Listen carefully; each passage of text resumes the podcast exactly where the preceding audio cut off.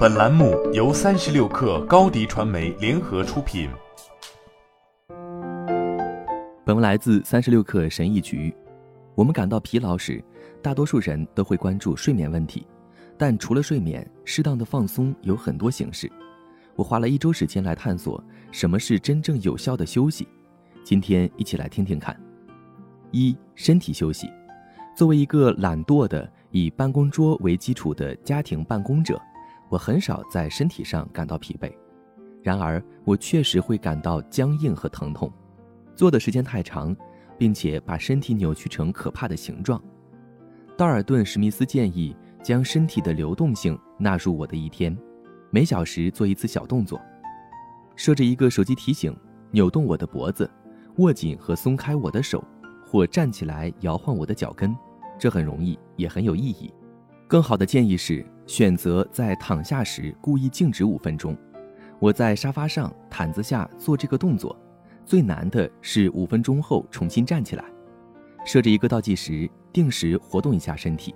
二、精神休息，那种茫然的、紧张的、脑中有雾的感觉，忘记了我在做什么，并且因为注意力不集中而错过了重要的事情。这种感觉一直以来都伴随着我。尝试屏蔽电子邮件和社交媒体，以保持你的注意力吧。花时间屏蔽低收益活动，如频繁查看电子邮件和社交媒体，这与每小时的定期休息也很吻合。三、情绪休息。道尔顿·史密斯有一个在线休息测验，帮助你找出在休息方面的缺陷。目前为止，我最差的分数是在情绪休息方面。这也是我觉得最难解决的领域。一个建议是识别那些消耗你的人。作为一个内向的人，我怀疑可能是每个人。另一个建议是去冒险。对此，我几乎有生理反应。我戴口罩就是为了规避风险。第三条是停止比较，但将自己与他人做不利的比较是我的主要爱好。这些都不是快速解决的办法。我可能需要治疗。如果不行。我就向道尔顿·史密斯寻求帮助。如果向别人倾诉感觉太过暴露，他建议我写下我的感受。我坐在咖啡馆里，写下我能想到的所有让我感到愤怒、害怕、羞愧和悲伤的东西。这需要一段时间。